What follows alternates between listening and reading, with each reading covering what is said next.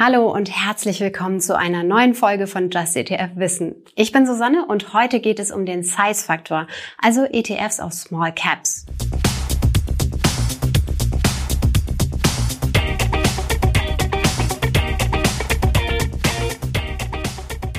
In Standardindizes wie dem MSCI World sind nur große und mittelgroße Unternehmen vertreten.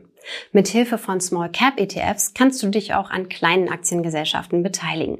Eine solche Strategie in Bezug auf die Unternehmensgröße nennt man auch Size Faktor. Er ist eine der bekanntesten Faktorprämien und in den Depots vieler ETF-Fans vertreten. Aber was genau ist eigentlich ein Small Cap? Für die Bewertung schaut man auf die Marktkapitalisierung. Wenn die zwischen 250 Millionen und 2 Milliarden US-Dollar liegt, gehört das Unternehmen zu den Small Caps. Über 4000 solcher kleinen Unternehmen aus der ganzen Welt sind zum Beispiel im MSCI World Small Cap Index enthalten. Wie sieht es mit der Streuung aus? Die Top 10 Titel machen im MSCI World Small Cap nur etwa 2% aus. Zum Vergleich, im normalen MSCI World sind es rund 18%. Small Cap Indizes weisen also quasi keinerlei Klumpenrisiken auf.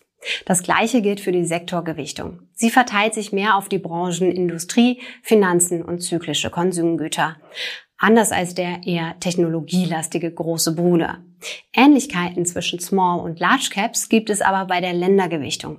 In beiden Indizes machen die USA mehr als die Hälfte aus. Warum kann es sinnvoll sein, auf den Size-Faktor zu setzen? Auf lange Sicht kannst du damit mehr Rendite erwirtschaften als zum Beispiel nur mit dem MSCI World. Das beweisen verschiedene Studien.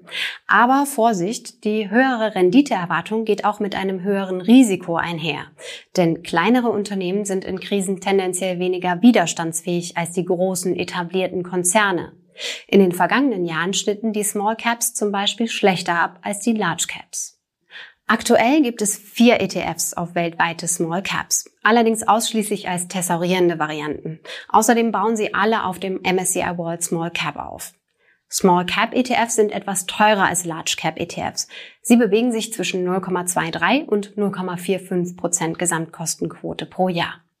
Unser Tipp, du willst einen Small Cap ETF mit nachhaltigen Unternehmen besparen? Dann achte bei der Suche nach passenden ETFs auf das Kürzel ESG oder SRI im ETF-Namen.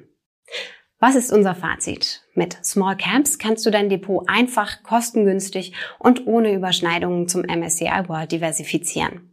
Auf lange Sicht können Small Caps besser performen als der breite Markt. Allerdings musst du auch höhere Schwankungen aushalten. Du möchtest noch mehr über Small Caps erfahren und den richtigen ETF finden? Unser Anlageleitfaden zeigt dir immer aktuell das gesamte ETF-Angebot rund ums Thema Small Caps. Du kannst die Ergebnisse zum Beispiel nach TER sortieren und dir die besten Sparplanangebote herauspicken. Viel Spaß beim Recherchieren. Wenn dir der Podcast gefallen hat, lass uns doch ein Abo da und wir freuen uns natürlich auch über eine gute Bewertung auf Spotify, Apple Podcast oder in der Podcast-App deiner Wahl. Vielen Dank an Anja für die Redaktion, Kia fürs Fact-Checking und Johannes für die Post. Du hörst Just ETF, den Podcast mit mir, Susanne. Dir viel Erfolg beim Anlegen und bis zum nächsten Mal.